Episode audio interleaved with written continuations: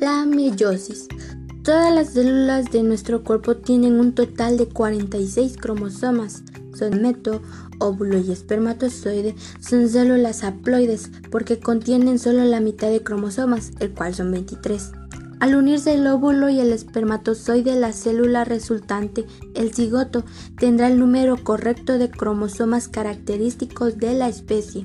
Los óvulos y los espermatozoides se forman a partir de las células que presentan una división especial llamada meiosis, que consiste en dos divisiones seguidas. Divisiones de la meiosis. Dos divisiones sucesivas de una única duplicación de material genético. Primera división meiótica o reduccional. Se separan los cromosomas homólogos.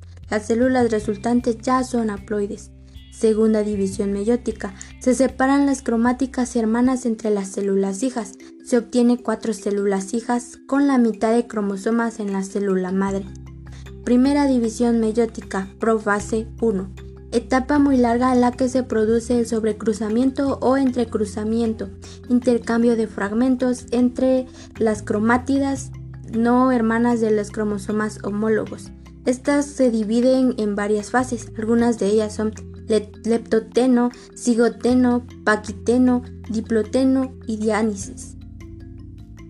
Profase 1. Leptoteno. Los cromosomas aparecen como largos filamentos que de trecho en trecho presentan unos gránulos, las cuales son llamadas los cromómeros. Cada cromosoma ya está constituido por dos cromátidas, pero aún se observan bien diferenciadas en microscopio óptico y se encuentran unidas en diversos puntos a la envoltura nuclear. Número 2. Cigoteno. En esta etapa los cromosomas homólogos se aparean punto por punto en toda su longitud. Este apareamiento puede comenzar bien por el centro o por los extremos y continuar a todo largo. Cuando los homólogos se aparean, cada gen queda extupuesto con su homólogo. Número 3. Paquiteno. Los pares de cromosomas homólogos aparecen íntimamente unidos, conocidos como bivalentes. Se observa que cada cromosoma tiene sus dos cromátidas, mientras estas estrechamente unidas tienen un lugar el entrecruzamiento o sobrecruzamiento, también llamada crossing over. El producirse rotura entre cromátidas próximas de cromosomas homólogos que intercambian material cromosómico.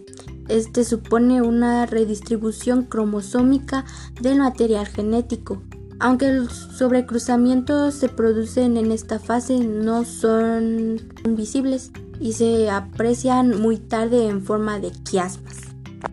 Diploteno los bivalentes inician su separación, aunque se mantienen unidos por los puntos donde tuvo lugar de sobrecruzamiento.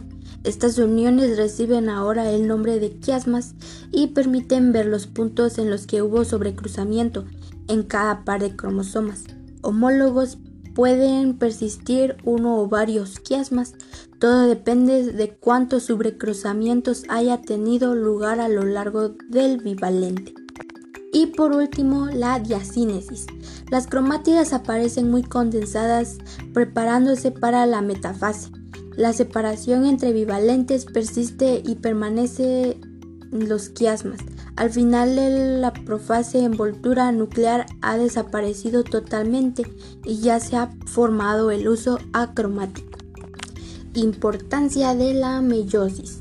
La meiosis es una gran importancia para los organismos con reproducción sexual, dando que esta fuente de variabilidad en las especies. La variabilidad genética ocurre por, primero, mutación, de la de independiente de la meiosis. 2. Mezcla de cromosomas de individuos distintos. 3. Reparto al azar de cromosomas maternos y paternos al formar los gametos. Y número 4 y último mezcla al hacer de información genética materna y paterna. Y esto ha sido la meiosis.